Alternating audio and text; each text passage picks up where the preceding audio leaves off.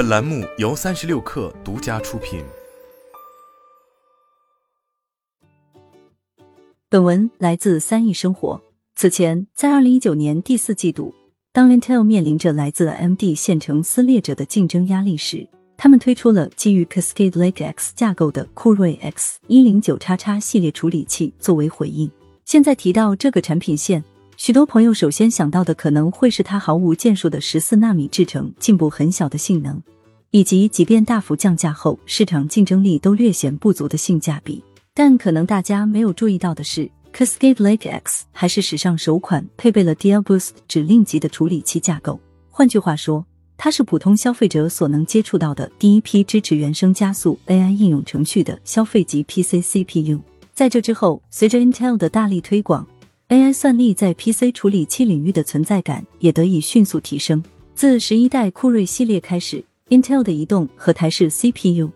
以及它们内置的核显也全都加入了 AI 加速指令集。也正是从那个时候开始，诸如 AI 麦克风降噪、AI 摄像头识别、AI 视频超分之类的功能开始大量出现在 PC 上。随后，在二零二三年，AMD 也顺应 PC AI 处理器的浪潮。首次在锐龙七零零零系移动版的七 X 四零系列中加入了自家的 FPGA 加速器单元，使得这部分 CPU 也具备了原生 AI 加速计算的能力。不久前，在接受采访时，AMD 客户渠道业务副总裁兼总经理 David McAfee 还透露，他们可能会在两三年内将 AI 加速器的功能普及到更多的锐龙 CPU，特别是台式机以及工作站产品线中。在这些 CPU 上，原生的 AI 加速能力将不仅可以用于执行 AI 应用，甚至能用于来改善 CPU 本身的频率响应速度以及多核之间的任务分配等。再加上已经有消息显示，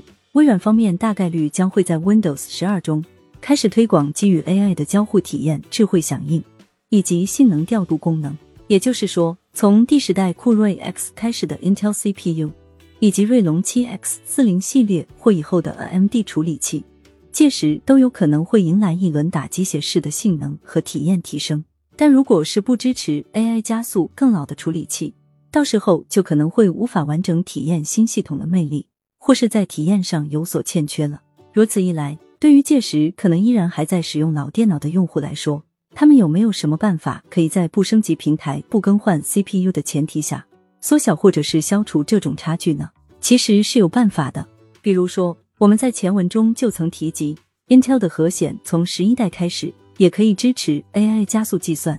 因此老平台就可以用一块廉价的 Xe-Max 独显插在主板上作为 AI 加速器来使用，而且它们还能带来额外的视频编解码加速效果。整体来说，性价比也相当高。在这里，我们推荐 Intel 的低端独显。是因为它们可以完美兼容 Intel 自家的 AI 指令集，而 Intel 方面因为在 PC AI 方面布局较早，因此届时大概率也会被新的操作系统、新的软件更好兼容。但有没有可能 NVIDIA 或 AMD 的较新型号游戏显卡到了 Windows 十二里也可以被用于 AI 加速呢？考虑到它们普遍适配了微软的机器学习 API，所以这是完全有可能的。因此，单纯升级显卡。也可能会是老电脑适配未来操作系统和应用程序的方式之一。当然，有的朋友可能会说，我的电脑没位置再插额外的 AI 加速卡，直接换游戏显卡又觉得太贵。